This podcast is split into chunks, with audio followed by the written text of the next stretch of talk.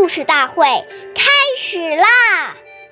每晚十点，关注《中华少儿故事大会》，一起成为更好的讲述人。凡道字，中且疏，勿急急，勿模糊。说话的时候，吐字要清楚而有力。不能讲得太急，也不能讲得含糊不清，使人家听不明白。岁月易流逝，故事永流传。大家好，我是中华少儿故事大会讲述人张恩宇。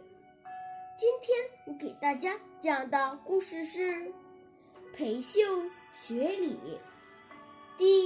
是六集，裴秀是晋是西晋时期的一位大臣，从小就知道勤奋学习，从不放过任何一个机会。裴秀出生于一个官僚贵族家庭，所以家中常常有客人来访。家中每次宴请客人时，母亲总是有意让他去端饭送菜，服侍客人。裴秀也特别珍惜这样的机会，在接待过程中，裴秀总是言语虔诚，举止有礼，借机和客人。交谈几句，可人们见他如此虚心懂礼，也都很喜欢他。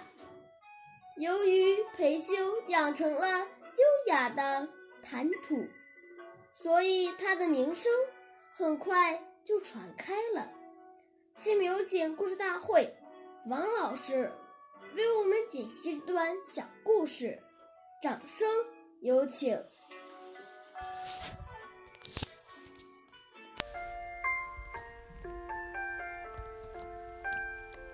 大家好，我是刘老师。如果别人讲话太快，你又没有听清楚，正好又是要处理的事情，这时我们要养成一个习惯，不管是谁交代我们的事情，到最后都要给他复述一遍，这样才会万无一失。不然你似懂非懂，到时候出现了偏差，就不能怪别人讲得太快。只能怪自己没有把话听清楚、听明白，所以我们不要怕麻烦，一定要把讲话的内容确认清楚，不可马虎大意。感谢您的收听，下期我们再会。我是刘老师，想参加中华少儿故事大会的小朋友，请关注我们的微信“微库全拼八六六九幺二五九”，一起成为更好的讲述人。